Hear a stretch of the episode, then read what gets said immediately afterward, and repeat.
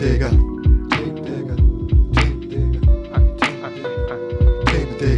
Hallo und herzlich willkommen zu einer neuen Folge von Themendigger, dem Podcast, in dem Sören und Resul nach neuen Themen sind. Hallo Sören. Resul, moin, was geht bei dir? Wir sind nach neuen Themen, wir dingen nach neuen Themen, oder? Ach so, was habe ich denn genau gesagt? Indem Resul und Sören nach neuen Themen sind. Ach so. Natürlich dingen wir nach Themen, Digga. Ist doch klar wie läuft, Klarsichtfolie. läuft, läuft. Was geht bei dir? Wie sieht's heute aus? Äh, ja, der August ist vorbei. Das schlechte Wetter ist vorbei. Wir haben wieder besseres Wetter. Eigentlich könnte man sich auch draußen hinsetzen und Ich einen weiß überhaupt abchillen. nicht, wovon du redest. Ich hatte total gutes Wetter. Warum denn? Erzähl mal. Ja, ich war im Urlaub. Das heißt, du hast die ganzen regnerischen Tage gar nicht mitbekommen. Ich hatte fast 40 Grad Hitze, über 30 Grad auf jeden Fall. Ich war auf Kreta. Äh, können das Sonnenbrände auch beweisen oder redest du nur daher? Ich hatte äh, so ein, zwei Tage lang richtig, richtig rote Haut. Mittlerweile ist das alles schön äh, angenehm schokoladenbraun geworden. Also auch britische Haut genannt, korrekt? Britische Haut genannt, so sah es zwei Tage aus, ja. Englisch Hat ein rare. bisschen wehgetan. Englisch medium rare oder rare? Mm, Medium rare, würde ich sagen. Na gut, na gut. Hat noch nicht geblutet. Gut, gut, gut. Das freut mich. Ähm, was ist denn unser Thema heute? Ja, du hast mir den Auftrag gegeben, über die Bedeutung von Luxusmarken in Rapmusik und bei Influencerinnen und Influencern zu reden. Ich sag mal so, Ja. das Thema hat bei mir was getriggert und ich habe es ein wenig eingegrenzt auf nur eins von beiden Themen. Influencer haben mich nicht so sehr interessiert. Ich wollte mehr über Musik sprechen und über die Wirkung von Modemarken und anderen Marken in ja Rapmusik und Musik generell. Aber weißt du, was ich dafür gemacht habe? Erstmal ein ganz großes Buh, dass du dein Thema nicht vollständig bearbeitet hast. Aber ich freue mich auf das, was jetzt kommt. Erzähl mal. Ja, ich mache das heute nicht alleine. Ach so. Ich habe gedacht, ähm, ich brauche für das Spezialthema Rap einen ähm, absoluten Profi dafür und habe einen Rapper eingeladen, den du vielleicht kennen könntest, mindestens mal aus einigen guten Songs und meinen Erzählungen. Dein Heute Papa. für alle da draußen. Es ist in der Leitung Chriso. Chriso ist Rapper aus Bremen, der ziemlich gute Mucke macht und ähm, der uns so einiges erzählen kann. Ich weiß aus Erfahrung, dass bei ihm im Wohnzimmer an die 500, 600 Platten und CDs stehen und er zu fast jeder davon eine tiefgreifende Geschichte erzählen kann. Boah. Hi Chriso. Moin. Welcome. Ja, wir sind heute nicht nur zu zweit, sondern werden über Modemarken, andere Marken eben mit jemandem reden, der selbst wenigstens die Musik macht. Mhm. Und Chriso, ohne dich zu sehr überfordern zu wollen, fühlst du dich gut vorbereitet? Überhaupt nicht. Ich habe, also ich weiß nicht, ich kann ja, natürlich kann ich ein bisschen was zu dem Thema sicherlich erzählen, weil ich zum einen selber manchmal Kleidung trage. Und äh, ja, die, also sehr, sehr, schon seit vielen Jahren die, ähm, die Hip-Hop-Kultur beobachte und die eine oder andere Platte gehört habe und so, aber äh, jetzt richtig tief eingearbeitet in das Thema bin ich natürlich nicht. Ich bin ja kein Modeexperte oder so. Das sind wir hier zum Glück alle nicht. Wie bei den meisten Themen, über die wir reden, ist es natürlich so, dass wir uns immer so ein bisschen aus der Perspektive von außen drauf zu schauen, die Dinge, die wir darüber in Erfahrung bringen, beziehungsweise vielleicht auch schon vorher wissen, mal aufzuarbeiten und uns darüber zu unterhalten, wie sieht es eigentlich so aus? Es soll ja nicht darum gehen, tiefgreifend wissenschaftlich, analytisch durchzuarbeiten, was so los ist. Aber Resul, ja. du hast dir das Thema ausgesucht. Hattest du da einen speziellen Anlass? Ähm, eigentlich nichts besonders Spezielles, aber mir ist halt aufgefallen, wenn ich immer mal wieder bei, bei Instagram mein, mein Feed durchscrolle oder auch einfach irgendwelche Sachen durchgucke, dass äh, ich öfters auf so junge Menschen treffe, die sich kleiden wie die älteren und etablierten Rapper. Und ich mir dabei denke, Digga, du bist 15, wie kommst du an diese ganzen teuren Sachen überhaupt ran? Wieso fühlst du dich gezwungen, dich so anzuziehen, obwohl du ja eigentlich Musik machst? Ne? Musik ist ja, ja für jedermann, für jede Frau. Und dass sich so junge Leute gezwungen sehen, weiß jetzt nicht, ob das gefälscht ist oder nicht. Ich will das auch gar nicht irgendwie beurteilen. Aber dass man überhaupt damit versucht, sein Standing zu bewahren oder ein Standing zu erreichen, finde ich irgendwie unangenehm, um das Mindeste mal anzudeuten. Aber ich finde es auch irgendwie nicht schön. Die jungen Leute, die sollen sich auf die Musik konzentrieren, klar. Aber mir fällt dann immer wieder auf, wie es früher war, als es noch kein Instagram oder Facebook gab und ich damals äh, mit Rap-Musik irgendwie in Berührung kam, da waren ja Baggies und so ganz normal. Da war die Marke aber noch nicht irgendwie so großartig relevant. Man hatte seine, ja, was waren das nochmal? Fubu-Sachen und so. Ja, Pelle Pelle, ja, ja. weißt du? Aber die haben doch damals auch elendig viel gekostet. Ich weiß das noch ganz genau, wie ich mir von meinem Taschengeld irgendwie die erste Fubu-Hose abgespart habe. Das waren damals, waren das schon Euro? Ja, das muss so im Übergang zwischen Mark und Euro gewesen sein. Übergang, ja. Mehrere hundert Mark, äh, immer noch 120, 140 Euro, die damals ja mehrere Monatstaschengelder waren, so, ne? Da Ja. hat man schon richtig viel Geld reingesteckt. Und heutzutage, heute stehen andere Marken ähm, bei den Rappern hoch im Kurs. Auch einigen Damen, die in der Rapmusik äh, gerade so richtig loslegen, die haben da Marken. Kannst du schon ein, zwei nennen, die dir aufgefallen sind? Ja, ich wollte dich gerade fragen, weißt du denn, wie viel die jetzt kosten? Also alleine diese, ich weiß gar nicht, was für Pullis das sind, aber so Louis Vuitton Pullis oder Gucci Schuhe, Gucci Caps und so weiter. Also da haben wir früher eigentlich Peanuts bezahlt für die Fubu Hosen und was da alles gab, Pelle Pelle, Sir Benny Miles. All das ist ja Taschengeld dagegen.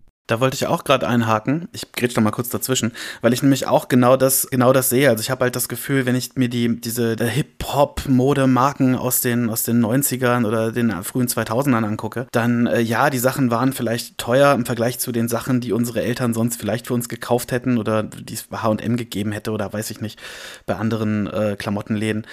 Aber das war halt, das war halt trotzdem, also dann, dann hat es vielleicht mal so, was weiß ich, 30 Prozent Ja. mehr gekostet als das, das andere so.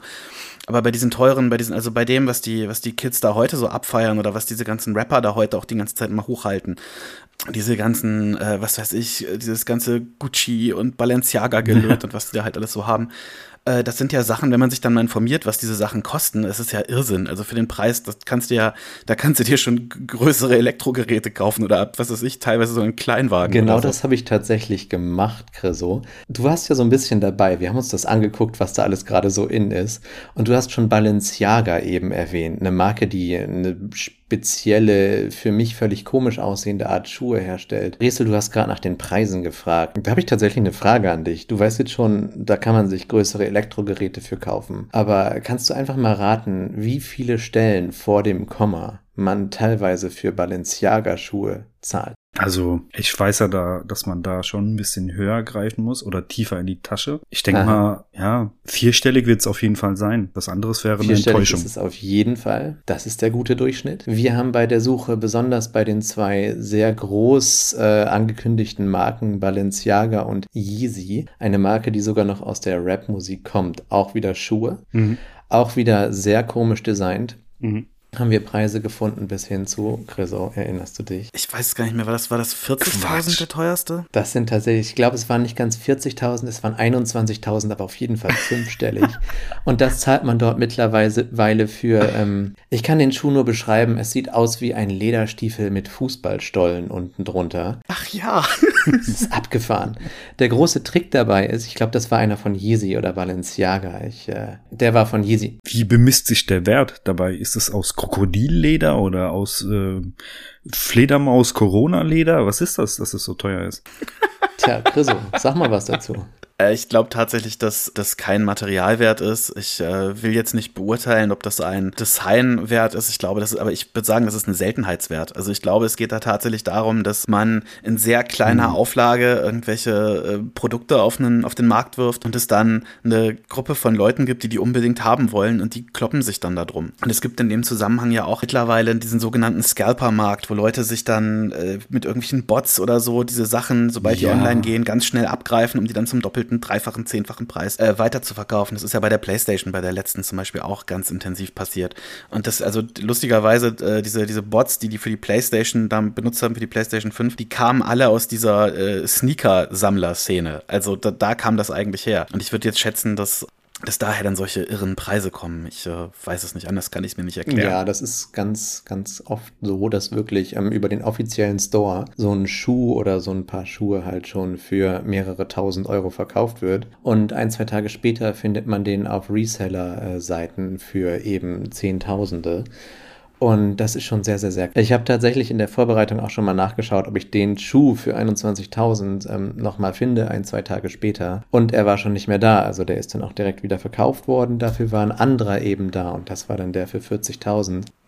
Ey, das ist so auch krass. wieder weg heute. Also es ist, es ist ein schnell laufender Markt und es ist halt wirklich was, wo es irgendwie über diese Werbeschiene die tollen Rapper haben, denen wir müssen das auch kaufen und jeder Schuh wird irgendwie in, in 200-facher Ausfertigung weltweit nur verkauft. Wenn man ihn jetzt nicht kauft für das viele Geld, wird man ihn nie wieder kriegen. Um cool zu sein, muss man ihn haben. Das ist natürlich ein völlig anderer Schnack als damals. Ich kann vielleicht in dem Zusammenhang noch was erwähnen, was mir aufgefallen ist. Du hast es ja schon erwähnt mit den ganzen Resellern und so weiter, die sich so einen Stock aufbauen, also eine Art Lager mit solchen eher limitierten Schuhen. Seit einigen Jahren sind Schuhe ja auch Anlageform geworden. Das heißt, diese ganzen Air Force, Air Jordans und was es da alles für Varianten gibt, die sind ja zum Teil für 300 Euro auf dem Markt werden dann aufgekauft, werden quasi eine Seltenheit und sind von den ganzen Rappern beliebt oder Rapperinnen. Dadurch, dass sie eben so prominent getragen werden, gewinnen sie an Wert. Und die Menschen, die sich die Schuhe vor fünf Jahren gekauft haben, können die gleichen Schuhe fünf Jahre später für das Fünffache wieder verkaufen. Das habe ich schon öfter gelesen auch, dass Schuhe tatsächlich eine Art Anlage, Kapitalanlage geworden sind. Durch die ganzen Rapper, die diese Schuhe tragen. Warum ist das spezifisch mit Schuhen so?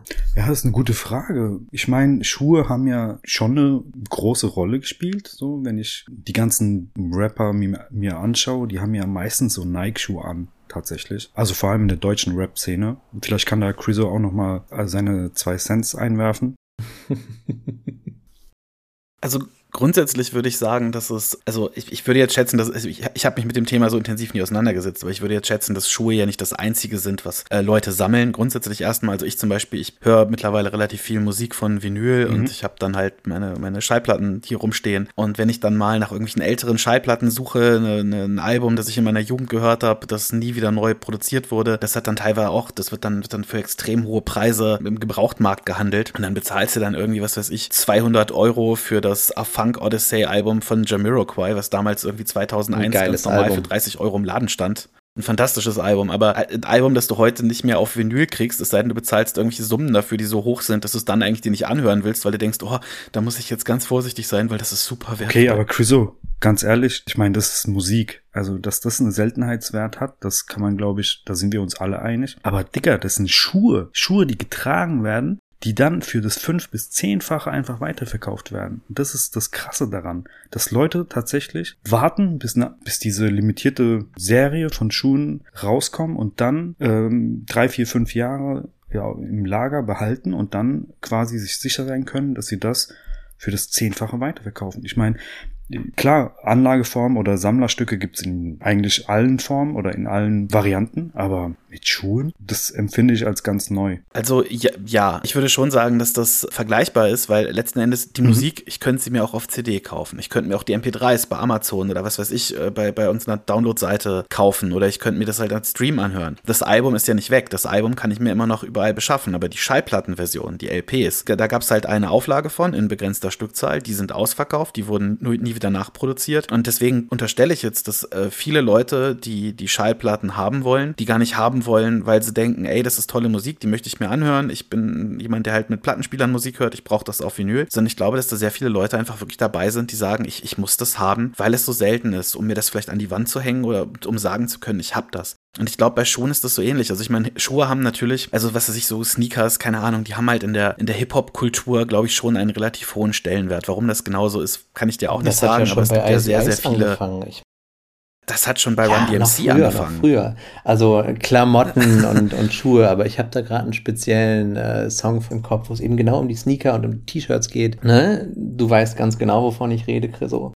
Ich weiß genau, wovon du redest, aber also äh, du meinst wahrscheinlich den, den, also die, die, diesen Nike, der hieß sogar einfach hieß, Nike Air, Nike oder? Den Song, wo er seine, wo er seine Nike Air besingt. nie getragen. Das war, das war, Das war der T-Shirt-Song von, äh, von Ah ja, richtig. ich. Ich, habe gerade zwei zusammengemixt. Oft oder nie getragen, alles Visitenkarten. Ja, ja, genau. Aber es gab, es gab halt auch in den 80ern schon diesen My Adidas Song von äh, Run DMC. Die haben auch schon dann den Schuh, beziehungsweise generell die Marke, also Run DMC, die hatten ja immer diese Stimmt. Adidas, wie nennt man das, Tracksuits oder so an und ihren Hut dazu und immer ihre Adidas Sneaker. Und äh, die haben dann irgendwann, ich glaube sogar tatsächlich mit Adidas zusammen, also die haben dann irgendwie zusammengearbeitet, weiß ich nicht genau. Und es gab dann auf jeden Fall eine Single oder ich weiß nicht, ist auf irgendeinem Album drauf, My, My, My Adidas, also der Song, Ja, wo sie dann ihre geliebten Sneaker quasi abfeiern. Aber das war ja damals noch ein Massenmarkt. Äh, ja, es, da ging es ja. Da, da ging es ja auch vielleicht nicht unbedingt um Exklusivität, sondern einfach so ein bisschen darum, dass man halt seine eigene Szenemode hat oder dass, dass man vielleicht das, die, also ich, ich weiß jetzt nicht, was es zuerst gab, ob es zuerst die äh, jungen Leute gab, die Sneaker cool fanden oder äh, und, und dann die Rapper, die die Sneaker abgefeiert haben oder ob es erst die Rapper gab und die sich dann diese Sneaker rausgesucht haben und die Sneaker dadurch an die jungen Leute äh, so verbreitet haben. Das weiß ich nicht. Aber also ich glaube, der, der Sneaker, der symbolisiert an der Stelle einfach was Junges, was, keine Ahnung, was Sportliches. Mit Sneakern kommst du halt nicht rein in den Club, weißt du? Die, äh, als die Hip-Hop, als die Hip-Hop-Kultur entstanden ist, war das ja so ein bisschen so eine Gegenbewegung zu der Disco-Bewegung. Du hattest halt einerseits die Leute mit diesen geleckten Glitzeranzügen, die halt zu äh, funky Disco, Soul-Gerödel irgendwie tanzen gegangen sind. Und Hip-Hop war dann halt die Alternative, die war ein bisschen schmutziger. So. Und vielleicht ist deswegen der Sneaker irgendein Symbol für manche Leute, weiß ich nicht. Nur so ein Gedanke. Das alltäglichere Auftreten, das Feiern des Alltagsguts im Gegensatz zu dem Feiern des, äh, Luxusguts. des geleckten Luxusartikels. Deswegen ist es ja auch so verrückt, dass der Sneaker mittlerweile das, das Luxusgut Ja, geworden ja, ist. So. Und ich meine, das Ding ist halt, damals war es so eine, so, eine, so eine Geschichte, wir haben jetzt was, wir tragen jetzt alle irgendwie relativ coole Alltagssachen, wir sind angekommen. Und heutzutage ist es ja nicht nur mit den ganzen Instagram-Videos und sonst was in der Art eine absolute Veränderung hin zu, ich habe das teuerste, ich habe das Beste, ich bin irgendwie über allen anderen. Um mal ein bisschen von den Sneakern wegzugucken. Wir haben das ja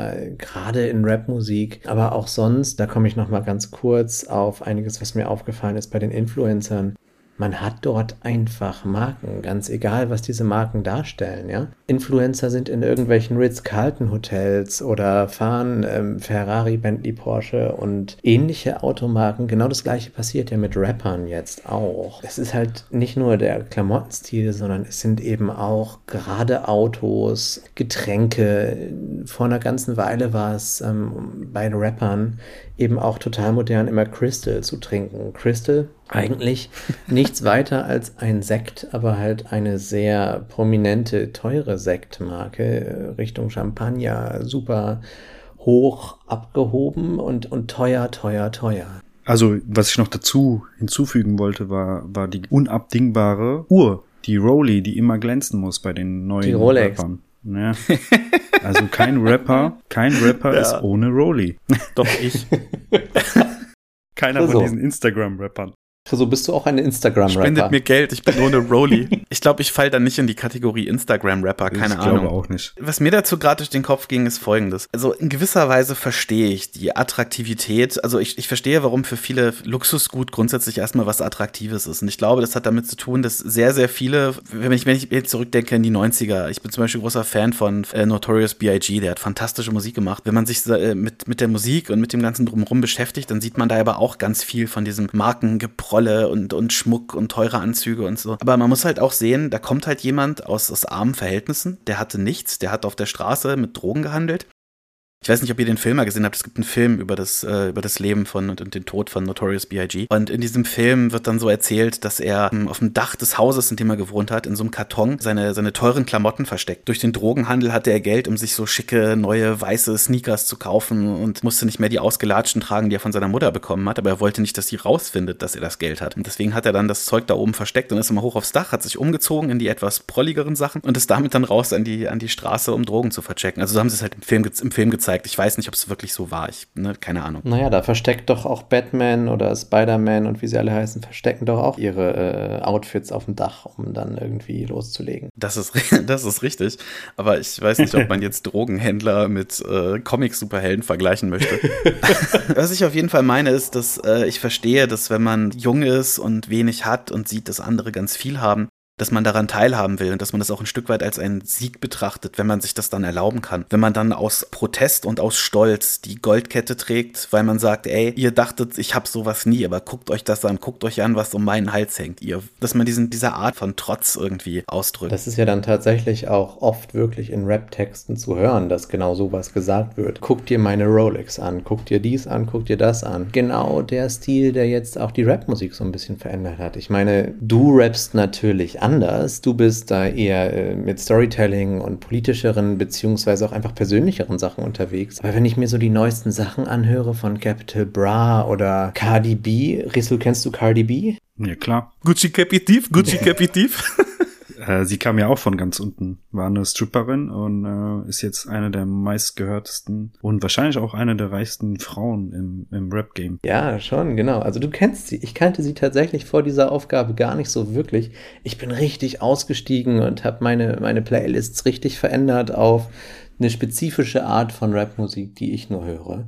Und habe ähm, diese spezifische Rapperin jetzt zu meinem Leidwesen ähm, während dieser Recherche kennengelernt. Naja, und da sind mir halt auch wieder Zeilen aufgefallen, wie zum Beispiel, dass sie eben diese Balenciaga-Schuhe haben will, wie sie sagt, die, die aussehen wie Socken. Und ich dachte, hä? Wie, wie jetzt? Schuhe, die aussehen wie Socken. Aber das sind halt dann die Rap-Texte mittlerweile. Ne? Wir, wir unterhalten uns da einfach wirklich darüber, dass wir in Rap-Texten Marken darstellen als Inhalt des Raps. Und ähm, das ist aber auch gar nicht so neu. Das wurde früher schon viel und häufig gemacht. Also fällt dir da irgendwas ein? Fällt dir da irgendjemand ein, wer das total oft gemacht haben könnte? Mir fallen da eine Menge Leute ein und ganz vorn dabei ist auch einer meiner absoluten Favoriten und zwar der großartige Jay-Z. Der hat Markennamen aufgezählt und teure Sachen aufgefahren. Es gibt ein Musikvideo von ihm. Ähm, ich ich kenne mich leider mit Autos nicht aus. Ich weiß nicht, wie das Ding heißt, aber es gibt ein Musikvideo, in dem er einfach nur in so einem Sportwagen sitzt und irgendwie, kann ja um so einen Berg rumfährt oder so. Und äh, beziehungsweise er sitzt sogar als Beifahrer nur da und eine Frau fährt das Auto. Und ich habe das Video damals gesehen und gedacht, boah, voll langweilig. Ich check nicht, was das soll. Und dann hat mir ein Kumpel erklärt, naja, die Frau ist halt die berühmteste Rennfahrerin der Welt und das Auto ist halt ein Auto, von dem es irgendwie nur zwei Exemplare gibt weltweit. So. Das ist halt das Statement. Das muss man halt wissen, um das Statement überhaupt zu verstehen, das Video zu verstehen. Ich, an mir ging das komplett vorbei, aber das ist halt, wie Jay-Z quasi dann seinen, seinen Status als, als Rapper, als Geschäftsmann, als Person in Videos darstellt. Also insofern, ich, ich weiß nicht, ob mir jemand einfällt, zumindest jemand, jemand, den ich eigentlich cool finde, der noch mehr Markengeprolle in seiner Musik hat als Jay-Z. Ja, bei Jay-Z ist es vor allem ganz, ganz, ganz extrem. Es gibt ein paar Textzeilen von ihm, beziehungsweise sogar ein Lied, gut, dass du Jay-Z direkt angesprochen hast, Chriso. Genau, er ist jetzt nämlich auf meiner Agenda. Es gibt ein Lied, wo der Refrain nichts anderes ist als ein Markenname. Kennst du es vielleicht? Tom Ford. Tom Ford. Tom Ford. Tom Ford. Kennst du das, Resul? Tom Ford, also ist auch geil, ne? Parfum und so. Ist das was für dich? Trägst du sowas? Nee, dafür bin ich noch nicht reich genug. aber, aber wenn ich mal so reich bin, dann äh, warum nicht? Dann trägst du auch Tom Ford. Ich habe von solchen Sachen überhaupt keine Ahnung. Und als ich den Song das erste Mal gehört habe, habe ich die Hook natürlich nicht verstanden. Ich hatte keine Ahnung, was das soll.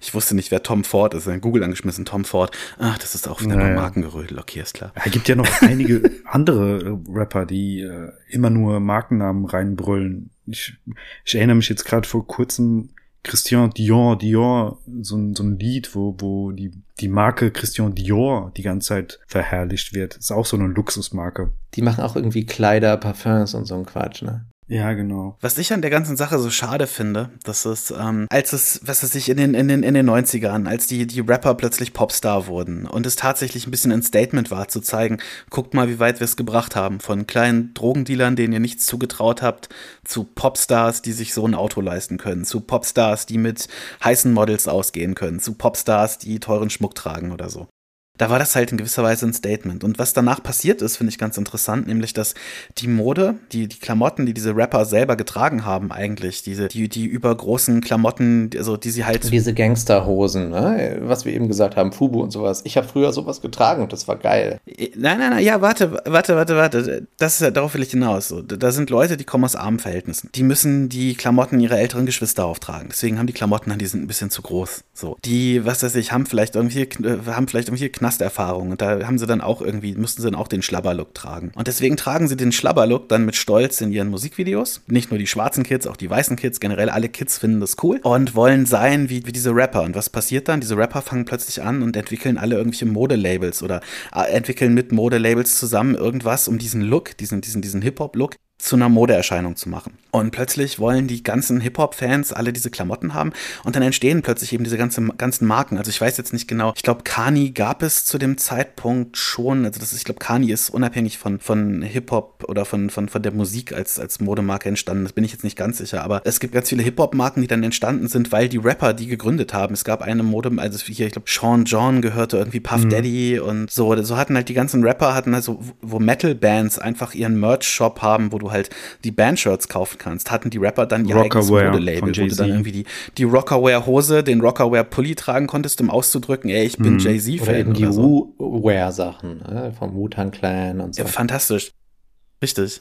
Ähm, und äh, an, an der Stelle ist ja aber so, ähm, den Erfolg, den sie hatten, diesen Idol-Effekt, den sie hatten, also diese Vorbildfunktion, die sie hatten, die haben sie genommen und haben daraus quasi für sich selbst ein Geschäft gemacht oder eben für, was weiß ich, ihre Community ein Geschäft gemacht. Das heißt, da wurde der ein oder andere mag es vielleicht als kulturelle Aneignung betrachten, weiß ich nicht genau. Ich persönlich finde sowas immer ganz schön, wenn halt, wenn so Dinge passieren, wie halt das Hip-Hop-Mode, die eigentlich aus irgendwelchen schwarzen Vierteln kommt, dann plötzlich etwas ist, was Menschen auf der ganzen Welt irgendwie äh, zusammenbringt, sozusagen. Und das ist auch ein anderer Ansatz als dieses, ne, einfach schon existierende, super teure Marken ähm, rauszuproduzieren und rauszuhauen, im Sinne von kann ich mir leisten, sondern eben was eigenes aufbauen aus der Idee heraus. Die Leute kopieren uns, die Leute wollen so ein bisschen sein wie wir.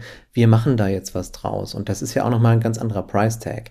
Ich meine, bei WooWare ja, genau. und, und Rockaware und wie sie alle heißen, selbst bei den Beats-Kopfhörern, die sind zwar nicht günstig, aber das sind halt Dinge, die kann sich jede und jeder leisten und die kann man tragen und da kann man seine Stars kopieren und da kann man irgendwie darstellen, dass man Fan ist und dabei sein, ja. Und das hat das Style. Ja, das hat Style und das ist was Smartes irgendwo. Ich meine, wir können jetzt alle sagen, ist natürlich auch teuer und ob die Kinder jetzt mhm. wirklich all dem hinterherlaufen sollen und da ihr Geld raushauen sollen, ist nochmal eine ganz andere Frage. Aber das ist immerhin was, was was eigenes, was Smartes ist. So, ne? und, und nicht nur das Darstellen von Luxus. Genau darauf wollte ich hinaus. Ich habe eine Beobachtung gemacht, ich weiß nicht, ob ihr die auch gemacht habt. Oftmals, also haben ja Jugendliche die Rapper aus den USA kopiert, auch hier in Deutschland. Ist ja auch voll, völlig in Ordnung. Aber ich habe die Beobachtung gemacht, dass wir hier in Deutschland langsam so eine Art, ähm, ja, Style Relocation gemacht haben. So dass Jugendliche mehr tatsächlich Rapper aus, aus Deutschland versuchen zu kopieren. Wenn ich mir dann äh, Rapper angucke, die Trainingsanzüge von Adidas anziehen oder Nike oder Puma, egal. Du siehst ja öfters Jugendliche hier einfach nur in Trainingsanzügen zur Schule gehen, zur Arbeit gehen. Es ist tatsächlich eine, ja, alltägliche Kleidungsmode geworden. Also ähnlich finde ich es mit dem, hat ist jetzt keine Kleidung oder so, aber so der Boxerschnitt zum Beispiel von den äh, Rappern aus dem, ja, ich darf sagen, Kanakenmilieu. Er ist ja auch sehr angesagt. Ja? Weiß nicht, ob ihr das so ähnlich seht. Äh, ja, also was, was ich dazu sagen kann, ist folgendes. Und zwar, ich glaube, ein Stück weit war das, ähm, war das auch äh, früher schon so, aber das Ding ist, ähm, also in meiner Jugend, in, in, in, in den 90ern, da haben die deutschen Rapper den Look von den US-Rappern kopiert oder vielleicht sich, sich so ein bisschen, sich, also ein bisschen Unterschiede gab es da schon, was weiß ich, also wir hatten, ich glaube in Deutschland zum Beispiel, da waren die Skaterschuhe zu den Baggy Pants ein bisschen mehr ein Ding, während bei den Amis immer mehr so Timberland-Stiefel oder, oder Nikes getragen wurden. Also es gab da ja, schon so Unterschiede so ein bisschen. Und die, die, die deutschen Hip-Hop-Kids, die dann zu den Rappern aufgeschaut haben, die haben sich dann auch entsprechend vielleicht so ein bisschen an beidem orientiert. Und äh, es ist einfach so, glaube ich, dass die, der, der deutsche Hip-Hop insgesamt mittlerweile so ein bisschen sein eigenes Ding macht. Also der hat, die deutsche Hip Hip-Hop-Szene hat sich sehr emanzipiert vom, äh, von der amerikanischen Hip-Hop-Szene, gerade eben auch, weil mittlerweile auch in Deutschland aus, aus Milieus, die vorher schon ihren, ihre eigene Mode und ihren eigenen Kodex so ein bisschen hatten, jetzt Rapper in die Rap-Szene gekommen sind. Also ich meine, wenn du dich zurück erinnerst an Hip-Hop in den 90ern, da hattest du dann halt Blumentopf und die Beginner, da hattest du in der Regel immer irgendwelche weißen Besserverdiener-Kids oder zumindest Mhm. Mittelstandskids oder so, die das ein bisschen nachgemacht haben, was sie bei den Amis sich abgucken konnten. Bis der Rap King of Und- Rap kam, ne? Genau, bis der King of Rap kam. Also bis zu dem Zeitpunkt, wo plötzlich klar war, ey, das geht auch anders. Gab dann halt Anfang der 2000er, gab's, äh, fing die Straße an zu rappen. Also es gab es auch vorher schon so ein bisschen in der, gerade in der Frankfurter Ecke, da gab es ganz viel Pionierarbeit in Richtung Straßenrap, die heute kaum ein Mensch mehr kennt. So richtig groß wurde das dann ja, was weiß ich, äh, mit, mit Bushido und äh, den, den, den Agro-Berlin-Leuten und äh, dem, dem Asad-Umfeld. Also wie gesagt, das Asad-Umfeld hat da so ein bisschen Pionierarbeit gemacht, aber die waren, glaube ich, also für den Impact, Ja. für den kulturellen Impact in Deutschland dann am Ende nicht ganz so wichtig wie Bushido. Mit dem Einzug dieser Künstler gab es dann plötzlich auch eine eigene Mode, die sehr losgelöst war von der Ami-Mode. Also Savage zum Beispiel war ja auch ein Typ, der immer eher auf Ja. die Amis geguckt hat. Wenn du dir mal anguckst, wie Savage immer angezogen war, der war immer so angezogen wie die Amis Stimmt, zu der ja. Zeit ungefähr. Wenn du dir anguckst, was wie Bushido und was weiß ich, Bas Sultan Hengst oder so, Ja, oder Shindy zum Beispiel. Ne? ja, das, ja gut, der auch, aber Zehn das, Jahre das später. ist ja jetzt zehn Jahre später. So, also Ja, aber das ist ja heute noch so. Also Bushido, Shindy äh, tragen heute immer noch solche Sachen und machen im Endeffekt genau das Gleiche, was du da gerade äh, oder was wir gerade eben über den Rap, vor allem auch aus den USA, besprochen haben. Die droppen mittlerweile einfach in den Songs Marke über Marke über Marke. Und ähm, da sind sie auch alle dabei, ne? Nicht nur die Reeboks und Nikes und äh, günstigen Marken oder äh, irgendwie Marken, die man sich kaufen kann, sondern alles über diese Yeezy-Schuhe für mehrere tausend, äh, Tom Ford, Rolex. All das ist jetzt dabei, ist jetzt eben genau bei den beiden das gleiche Geschäftsmodell. Ja. ja, das Ding ist, als, also als Bushido damals rausgekommen ist, ich, ich also so richtig formulieren wir es so, ich mag seine Musik nicht, ich finde den, ich glaube, der, ich glaube, der Typ ist ein furchtbarer Mensch, mit dem ich nichts zu tun haben möchte. Äh, und äh, deswegen habe ich mich auch nie wirklich mit seiner Musik so richtig in- intensiv beschäftigt. Aber zu der Zeit, als Bushido ähm, äh, rauskam, als der groß wurde, da hat der schon, da hat er ja schon erstmal noch über, was weiß ich, die Alpha-Jacke und diese komischen, also die hatten auch irgendwie so Nike-Schuhe, die in dieser, in dieser, in diesem Milieu irgendwie Die- ganz groß waren. Oder so. Da war das, da war das schon eher so Zeug. Kann sein, dass die so hießen, das weiß ich nicht genau. Aber auf jeden Fall hat der, äh, hat sich das ja auch so ein, ein Stück weit verändert dann mit der Zeit. Aber der Punkt, auf den ich hinaus wollte, ist jedenfalls die äh, zu dieser Zeit, also als, als sich diese deutsche Straßenrap, Straßenrap-Szene so ein bisschen etabliert hat und emanzipiert hat, haben die Kids natürlich dann auch angefangen, dahin zu schielen, wenn es um Mode ging. Und jetzt gucken die halt dahin. Jetzt ist nicht mehr spannend. Die Ami-Rapper, die ihre eigenen Marken haben, gibt's ja auch größtenteils, glaube ich, alles gar nicht mehr. Jetzt ist halt spannend, was die deutschen Rapper erzählen. Noch, vielleicht noch ein bisschen mehr als früher. Oder vielleicht hat das jetzt auch ein bisschen mehr Aufmerksamkeit. Aber vielleicht kommt einem das auch nur deswegen so vor, weil die, diese zwei Szenen sich so voneinander entfernt haben. Also das, was die, was die, die Ami, die Ami-Rap-Szene und die deutsche Rap-Szene, die jetzt halt ein bisschen eigener geworden ist.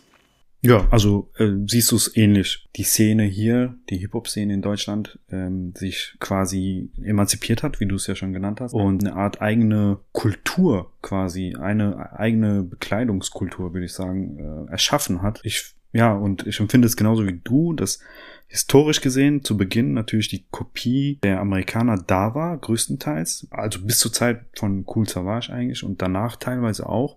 Heute würde ich dazu Shindy dazu zählen, aber ansonsten ist die deutsche Rap-Szene größtenteils emanzipiert, ja. Na, weiß ich gar nicht so genau. Wenn ich den Blick darauf werfe, was jetzt gerade so in den Charts auch los ist, ich meine, da fällt mir direkt eine Kopie von Cardi B ins Auge.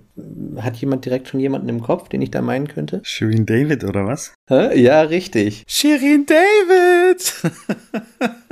Direkt erkannt, aber die Frau ist eins zu eins eine Kopie, oder nicht, Chriso? Über weite Strecken, glaube ich, ja. Also ich, ich kann das, also was ich ein bisschen schwierig finde, ist halt der, der kulturelle Background bei den beiden irgendwie ein ganz anderer ist. Also ich meine, Cardi B ist halt eine, eine Stripperin, die irgendwann versucht hat, mit Rap ihr Geld zu machen und äh, das hat funktioniert. Das ist schön für sie. Und Shirin David, soweit ich weiß, hat die tatsächlich sogar irgendeine Musikausbildung oder so. Also ich glaube, die könnte tatsächlich viel mehr als das, was sie tut. Also ich finde, ich finde das, was Shirin David macht, finde ich deutlich fragwürdiger als das, was Cardi B macht, weil Shirin David es besser wissen müsste, wenn du verstehst, wie ich das meine. Also die, keine Ahnung, ich, ich finde die ganz merkwürdig. Ich habe halt das Gefühl, sie kopiert, was eine Cardi B macht oder vielleicht auch so ein bisschen, was so eine Nicki Minaj macht, wobei ich dennoch, also die finde ich halt dann doch ein bisschen, ein bisschen rougher, ein bisschen, die würde ich jetzt nicht auf Markengeprolle Nee, und die sowas macht mehr was aber, Eigenes Also, ne, sie, ist- genau. Also sie, sie schielte halt rüber, guckt halt, was machen die erfolgreichen Rapperinnen in, in den USA und adaptiert das halt irgendwie. Aber auf so eine mega stumpfsinnige Art. Und ich muss sagen, ich fand äh, Shirin Davids Part auf dem,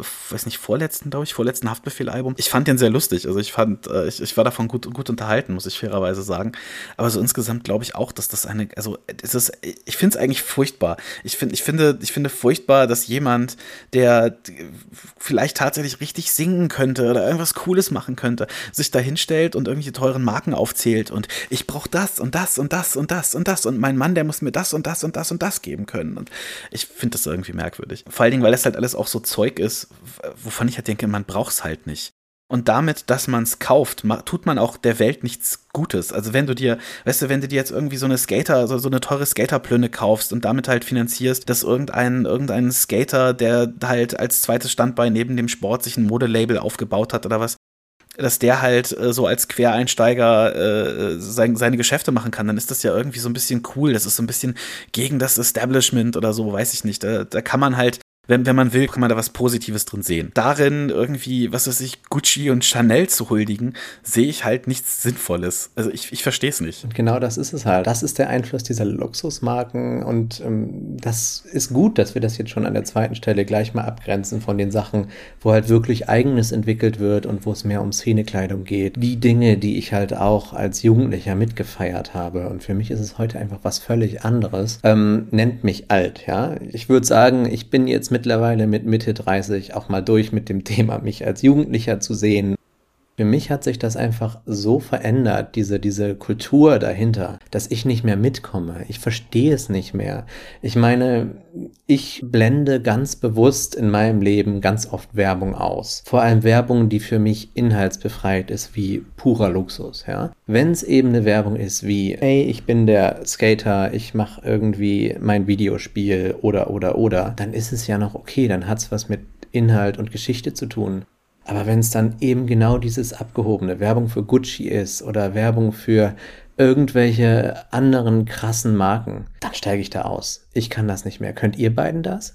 Ähm, ich empfinde das genauso. Äh, da muss man ja auch absteigen oder aussteigen, besser gesagt. Ich meine, wenn du dir mal die ganzen, das ganze Geplörre anhörst über Louis Vuitton, Chanel hier, Balenciaga da. Das Problem ist ja, von mir aus AMG oder Lamborghini, Ferrari, keine Ahnung. Ich schaue das ja auch ein bisschen aus der wirtschaftlichen Sicht an. Wenn ich mir die Qualität der Sachen angucke und den Preis vergleiche mit einem stinknormalen Nike-Shirt zum Beispiel, ich würde mir lieber zehn Nike-Shirts holen als ein Palm Angels zum Beispiel, ne? T-Shirt, das auch jetzt so oft getragen wird oder getragen Kenn wurde. Kenn ich nicht mal. Was ist ein Palm das Angels? Ist so ein, also das, das hat um den Hals herum die den Markennamen und äh, das war so die erste Marke, die so ein T-Shirt herausgebracht hat, glaube ich, äh, wo Palm Angels einfach draufsteht am Hals entlang. Ja, so wie damals okay. diese Boxershorts, wo dann einfach der Name der Marke auf dem Bund steht. Ja, genau, so ähnlich, genau. Und äh, die T-Shirts kosten wow. einfach 200, 300 Euro. Ein T-Shirt, ein stink Warum? normales T-Shirt. Man kann auf meiner Homepage diese ganz tollen Chriso Sö Old Dirty T-Shirt T-Shirts kaufen mit so einem Graffiti Artwork, das unser DJ gezeichnet hat. Die sind günstiger. Ich habe den Preis nicht im Kopf, aber wer sich irgendwie was Cooles anziehen möchte und wem das zu teuer ist, der kann sich gerne in unserem Shop. Ja, gerne. Ich finde das absurd, es tut mir leid, ich finde das einfach absurd. Genau das ist mein Problem. Ich verstehe einerseits, wie gesagt, das Bedürfnis, Erfolg zu feiern und zu zeigen, guckt mal, keine Ahnung, es gibt ja es, Leute wie wir so, man hat halt, ich weiß nicht, wie das bei euch damals war, man hat halt das erste Gehalt vom ersten Job und was macht man? Man gönnt sich irgendwas. Im nächsten Monat legt man es dann vielleicht zur Seite, macht irgendwas, ne, also dann fängt man an vernünftig zu sein, aber das erste Gehalt, da wird, muss man sich was gönnen. Weiß ich nicht, ich kenne zumindest eine Menge Leute, die so, die so getickt haben, als sie ihren ersten Job ich hatten. Ich habe mir damals einen riesigen Fernseher gekauft. Zum Beispiel. Bei, bei, bei, mir tatsächlich auch witzigerweise. Das erste, wofür ich Geld ausgegeben habe, war ein neuer Fernseher, wobei ich den noch dringend brauchte. Das war nicht einfach nur Jux, weil ich einen neuen wollte, sondern ich, der alte war kaputt. Ich hatte da. Lass mal flexen. Wie teuer? Ich glaube 400 Euro oder 500 Euro. So ein HD-Ready ja, geht ja damals. auch noch, oder? Ja, ja, natürlich. Das war jetzt ja auch nicht so als, als Student den, den Nebenjob, so, so, das erste okay. Gehalt. Ja, worauf ich hinaus will, ist jedenfalls, dass man, dass man vielleicht mal das Bedürfnis hat, sich zu belohnen, wenn man was erreicht hat oder, wie gesagt, einen Erfolg zu feiern, mal schick essen zu gehen, wenn man eine Gehaltserhöhung Gehaltserhöhung bekommen hat oder was weiß ich, solche Sachen. So, das, das verstehe ich. Und äh, ich verstehe deswegen auch, dass äh, wenn, also gerade wenn junge Menschen, die vielleicht ewig wenig hatten und dann plötzlich auf einmal auf einen Schlag ganz viel haben, dass die dann auch so ein bisschen über die Verhältnismäßigkeit feiern und dann plötzlich ähm, sagen, okay, boah, ich habe jetzt so viel Geld, ich kaufe mir jetzt so einen geilen Sportwagen oder so. Ich würde es nicht machen, aber ich, also ich war auch nie so, äh, also doch zwischenzeitlich war ich tatsächlich mal so arm, dass ich gedacht hätte, sowas werde ich mir nie im Leben leisten können oder, also da hätte ne, ich auch eine lange Zeit von der Hand in den Mund gelebt, witzigerweise. Also so witzig war es nicht, aber ich meine, ich kenne diese Perspektive aufs Leben, wenn man echt so gar nichts hat und einfach sich so durchhasselt und sich über alles freut, was man umsonst bekommt. Umso krasser finde ich dann aber halt, dass diese Leute so den Blick dafür zu verlieren scheinen. Was ich ein ganz spannendes Phänomen finde, das passt auch so ein bisschen zu dieser Deutschrap-Emanzipation, über die wir schon gesprochen haben. Das hat, glaube ich, vielleicht ein bisschen damit zu tun, als wir jung waren, also als ich jung war, in den, in den 90ern, als ich mit Hip-Hop in Berührung du bist kam. jetzt wie alt, Chris? Da äh, bin jetzt fast 37. Bin alt. Also man ist ja als Rapper quasi Berufsjugendlicher, aber ich bin trotzdem alt. Verdammt, jetzt habe ich den Faden verloren. Es war in den, in den 90ern so, dass äh, die Rapper Underdogs waren und man sich gefreut hat, so mit denen über Erfolge gefreut hat. Und damals in den 90ern, witzigerweise gerade in der deutschen Hip-Hop-Szene, galt es halt als cool, wenn man so Geheimtipps kannte. Also, ne, als dann, als dann diese ersten Cool Savage-Tapes in Berlin rumgingen und dann irgendwie Rips davon durchs Internet gingen und so, da war das halt so, da warst du halt cool auf dem Schulhof, wenn du halt plötzlich mit dem, mit den neuen MP3s von Cool Savage um die Ecke kamst und hier, boah, ich hab da so ein, so ein Tape aus Berlin besorgt, hier, hört euch das mal an, bla bla bla. Und dann sind da irgendwelche krassen Underground-Freestyles oder was weiß ich, irgend so ein, so ein komisches Zeug drauf.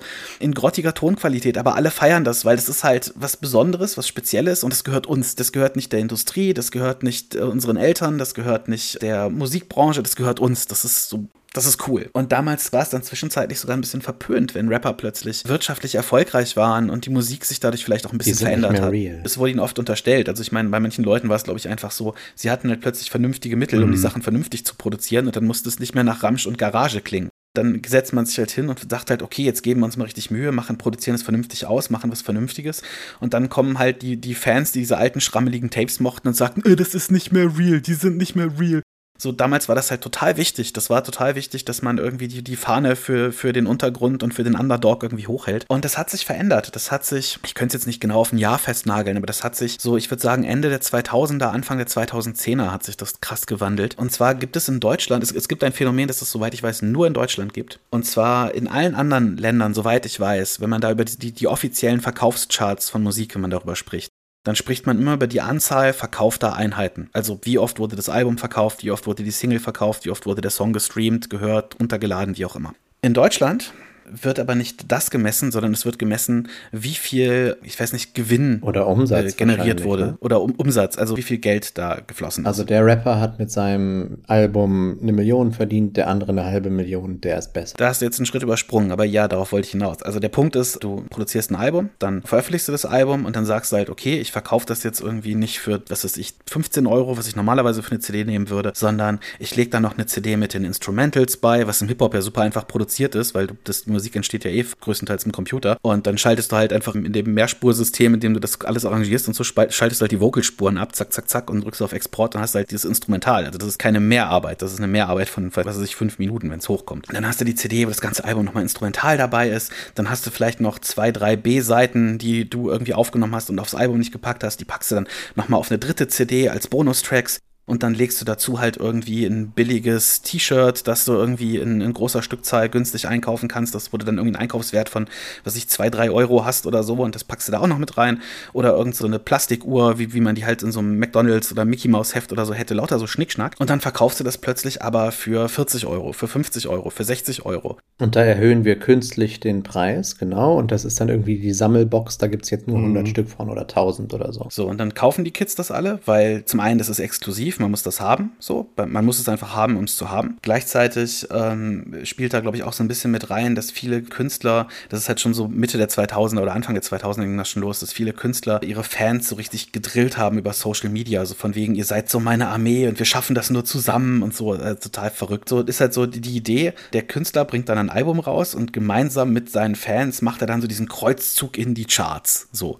Und dann sucht man sich für den Album-Release noch extra eine Woche aus, wo mal nichts von, was weiß ich, Andrea Berg oder Lena Meyer-Landrut oder so ein anderer großer Popstar irgendwie rauskommt. Und dann landet man direkt auf Platz 1, weil diese Box irgendwie hundertmal verkauft wurde und man deswegen nach oben gespült wird in den Charts. Richtig. Und dann feiert man den Erfolg. Dann zeigt man halt hier, ich bin nämlich ein Platz 1 Rapper und der andere ist kein Platz 1 Rapper und deswegen bin ich besser als der andere.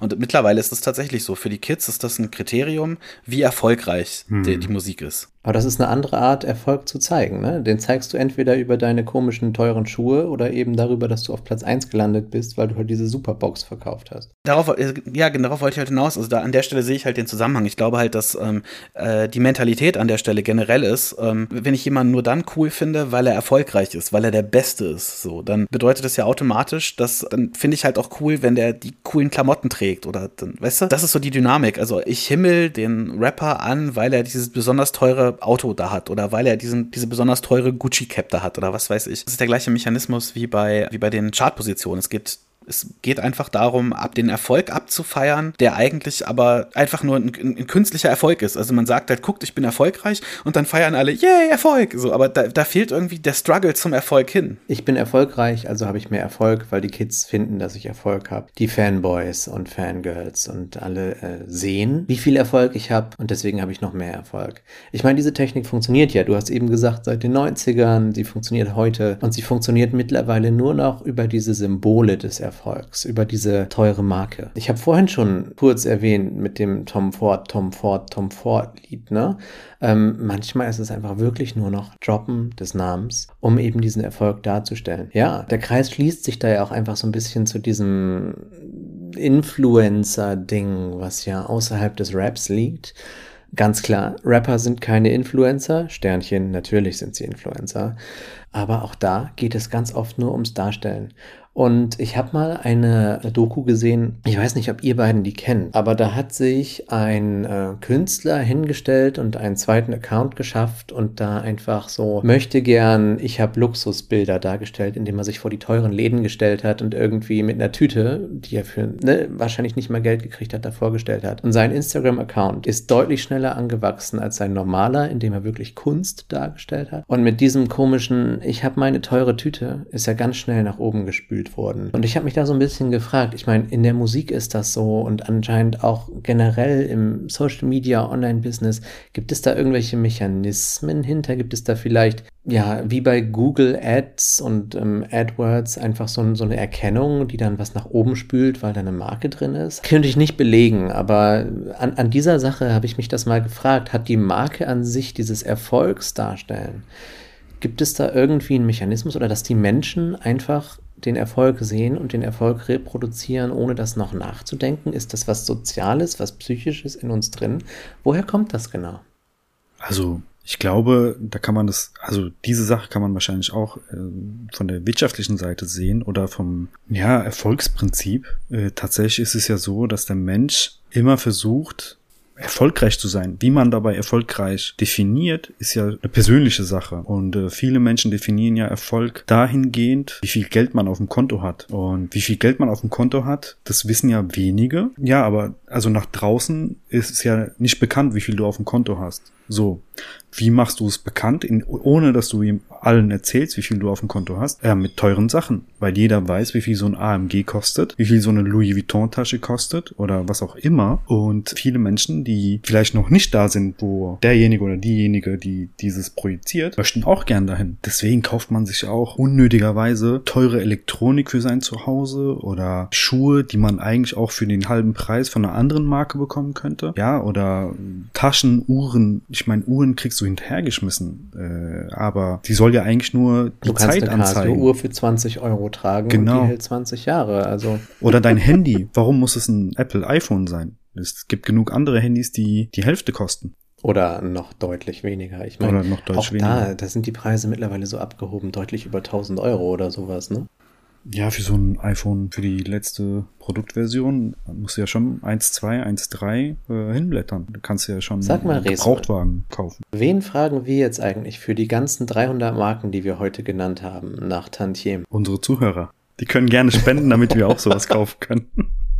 Würdet ihr sowas kaufen? Also würdet ihr tatsächlich solche, solche Sachen euch kaufen? Ich kann mir das für mich selber überhaupt nicht vorstellen, muss ich ehrlich sagen. Also weder jetzt eine Rolex noch ein dickes Auto. Also ich glaube, wenn ich jetzt irgendwie mit, wenn ich jetzt, keine Ahnung, sagen wir einen Song, den ich mache, würde jetzt überraschenderweise krass durch die Decke gehen. Und ich hätte jetzt irgendwie überraschend auf einen Haufen krass viel Geld, das bei mir ankommt, aus Mhm. so einem Grund. So. Ich würde mir eine Eigentumswohnung kaufen oder sowas. Ich würde gucken, dass ich mir was Sinnvolles kaufe, was ich wirklich gebrauchen kann. Aber ich würde doch jetzt nicht, äh, vielleicht würde ich es auch einfach in, in, in, in die Musik wieder rein investieren. Also je nachdem, was man halt, ne, was es halt für Summen sind. Aber wenn ich jetzt so viel Kohle hätte, dass ich mir so einen Schrott kaufen könnte, dann würde ich doch mit dem Geld lieber was Sinnvolles machen. Ja, das bist oder? du und das sind vielleicht auch wir. Ähm, Ich meine, Ja, deswegen frage ich euch, weil Resul gerade sagte, das äh, spendet, damit wir uns das auch leisten können. Also ist das, fändet ihr das Also ich würde mir, ich würde mir sowas äh, von Spenden oder sonstigem natürlich nicht zulegen. Ich, also das Ding ist, ich empfinde es ja als nicht verwerflich, wenn wir haben gerade über Rapper aus äh, der Unterschicht geredet in den USA, die Drogen gedealt haben und so weiter und so fort.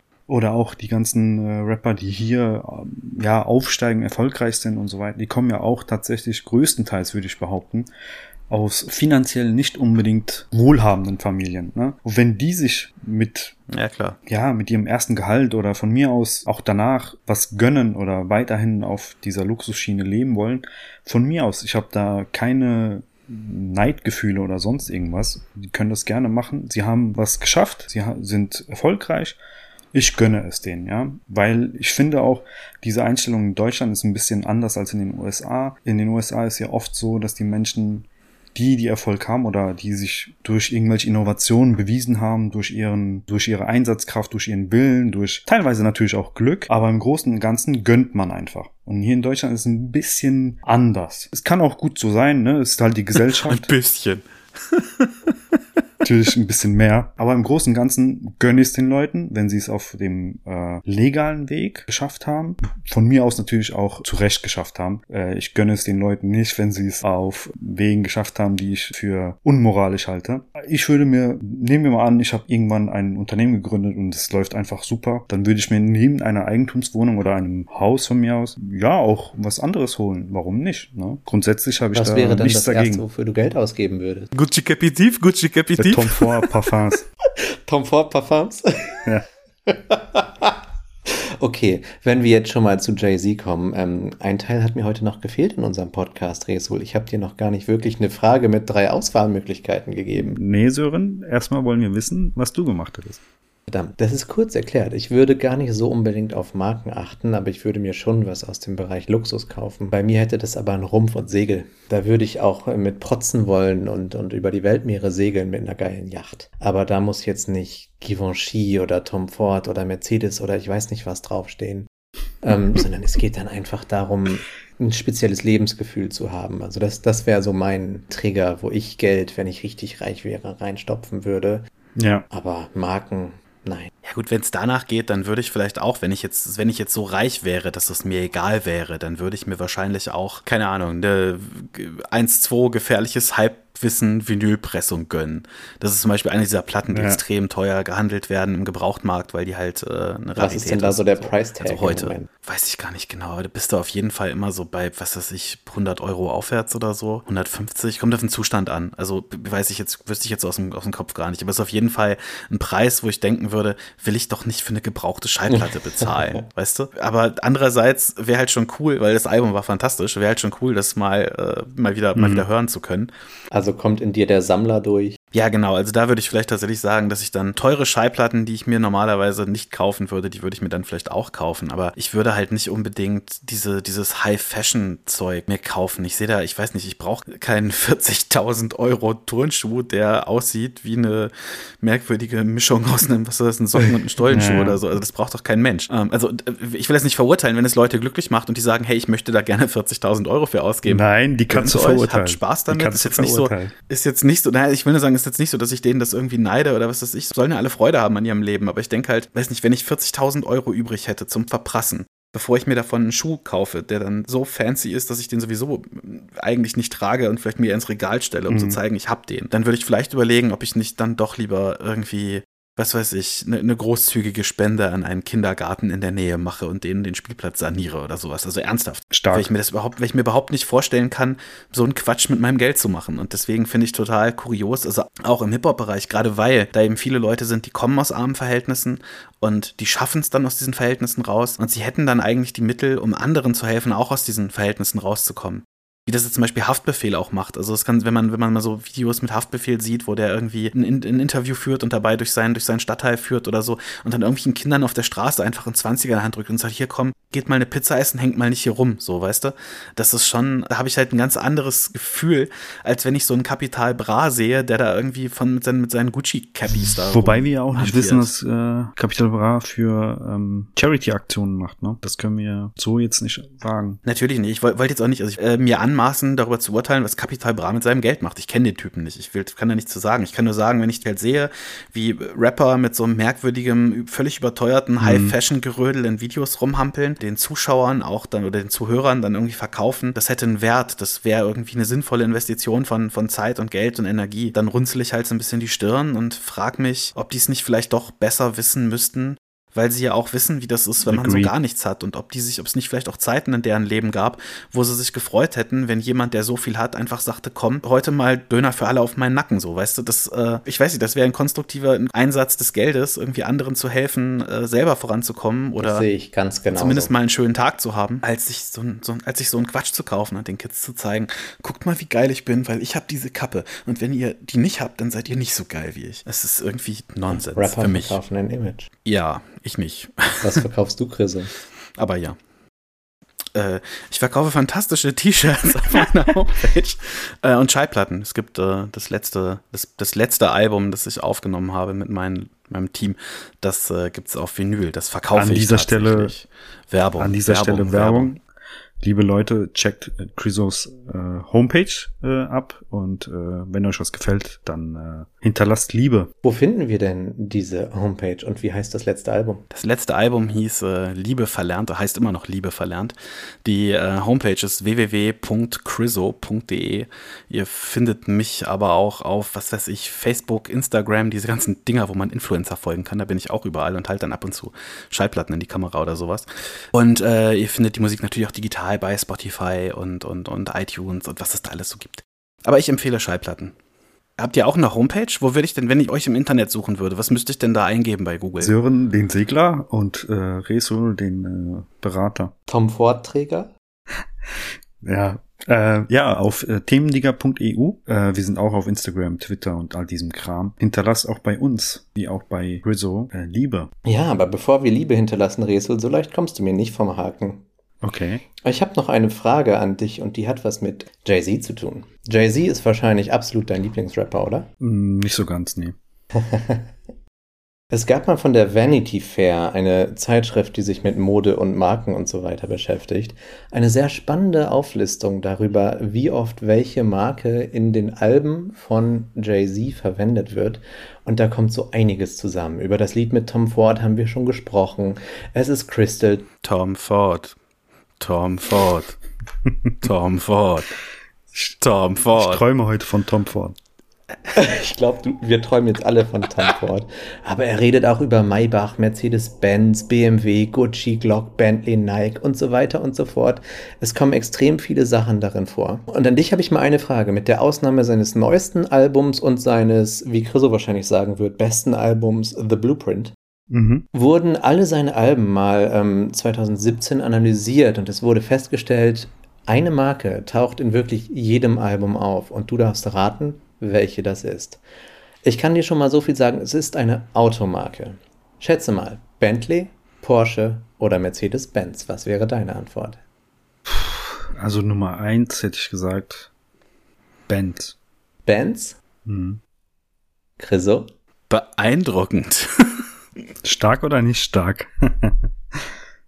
Sehr stark, beeindruckend stark würde ich sagen, denn du hast recht. ja. In wirklich jedem Album, bis auf die zwei genannten, das neueste und The Blueprint, kommt tatsächlich jedenfalls diese Analyse nicht so weit, uns das zu sagen. Und ähm, Chriso und ich haben tatsächlich das neueste Album. Chriso, wie heißt es? äh, 444. Genau, 444, 444. 444 haben wir durchgeklickt und danach gesucht und auch wir haben Mercedes-Benz in diesem neuesten Album nicht gefunden. Mhm. Krass. Ja, also Sehr gut. das ja macht mich ja schon ein bisschen stolz, dass äh, eine deutsche Automarke so so beliebt ist bei Rappern. Ist doch schön. Total. Es gab von Clips gab es einen Song, da lobten sie auch irgendwie German Engineering oder so. Oder Shoutout an Lloyd Banks mit seinem Lied Beamer, Benz and Bentley. Hat er mich schon sehr oh Gott, geprägt. Oh Gott, oh Gott. Oh ja, stimmt. Beamer, der BMW unter den Automarken. Äh, ja, stimmt. Gut, äh, danke nochmal für die Aufklärung. Ich glaube, für viele sagt Beamer alleine nix. Das steht tatsächlich für BMW. Ja, das ist wirklich sowas. Sim Sima, who got Ey, the keys to my Beamer? Geil. Sing mal weiter, Chriso. Äh, ich kenne das als Zitat aus einem Genau. Redman-Song. Ich, äh, ich glaube, das war original, wäre es ein Reggae-Song oder so, den kenne ich aber tatsächlich Sing, nicht. Jetzt hatten wir deine Frage, jetzt hatten wir schon das Liebe vergeben, aber ich bin natürlich dran interessiert, worüber reden wir eigentlich nächstes Mal zusammen? Kannst du es dir schon vorstellen? Ford. Ist es Tom Ford? Nein, es ist nicht Tom Ford, aber das Thema Marken hat mich dazu geführt, wirklich mal eine Frage zu stellen, die fast schon philosophisch anmuten wird. Resue, was ist eigentlich Schönheit? Also, wenn ich jetzt ein Narzisst wäre, hätte ich gesagt, schau mich an. Aber gute Frage. Sie liegt ja bekanntlich im Auge des Betrachters. Das heißt, ich werde es von meiner Perspektive erzählen. Ja, ich freue mich drauf. Ich mich nicht Und so, jetzt? aber ja. doch, doch, doch. Wir reden über Schönheit und ich habe da Bock drauf. Na gut. Und jetzt, mein Lieber, übergeben wir doch mal unseren Abschluss an Chriso. Am Ende dieses Podcasts machen wir immer wieder das Gleiche. Das, was wir eigentlich auch am Anfang des Podcasts machen. Weißt du, was das ist? Wir verabschieden uns recht herzlich von unseren Zuhörern und hören die fantastische Outro-Musik von meinem lieben Kollegen Lodi von Nimmersatt. Richtig, danke dir. Ciao, ciao da draußen. Ciao. Peace. Themendigger. Themendigger. Themendigger.